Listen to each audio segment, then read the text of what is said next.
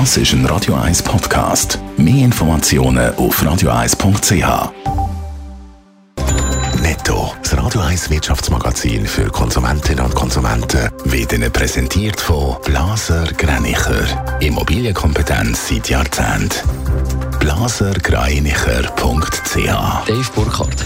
Die Ratingagentur Fitch entzieht den USA die begehrte Spitzenbonität. So werden die USA von AAA auf AA Plus abgestuft.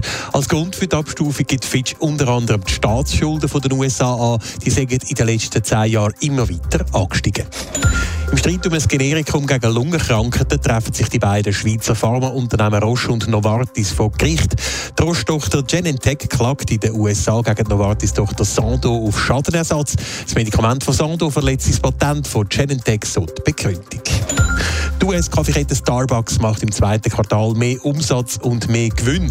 Mit dem Verkauf von Cappuccinos, Latte Macchiatos oder Frappuccinos macht Starbucks einen Gewinn von 1,1 Milliarden Dollar. Hauptgrund ist die Erholung vom Geschäft in China nach dem Ende der Corona-Massnahmen. Nach der Sommerferien geht für viele junge Menschen in der Schweiz der Ernst vom Leben los. Sie fangen ihre Lehre an und pünktlich zum Lehranfang wird jetzt mehr Lohn für die Lehrlinge gefordert, Dave Burkhardt.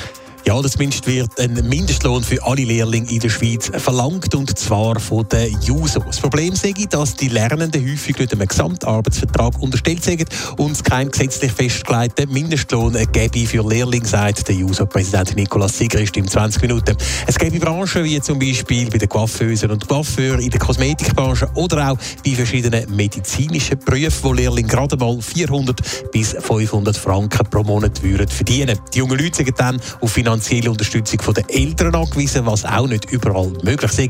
Darum braucht es in der Schweiz für Lehrlinge einen branchenübergreifenden Mindestlohn, und zwar von 1000 Franken. Also 1000 Franken Mindestlohn für die Lehrlinge, das kann sich vielleicht aber nicht jeder Lehrbetrieb leisten.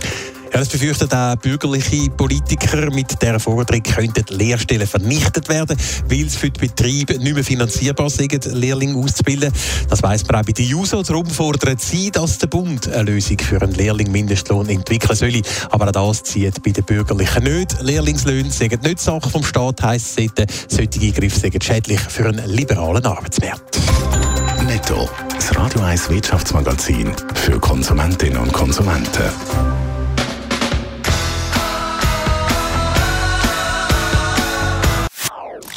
Das ist ein Radio 1 Podcast. Mehr Informationen auf radio1.ch.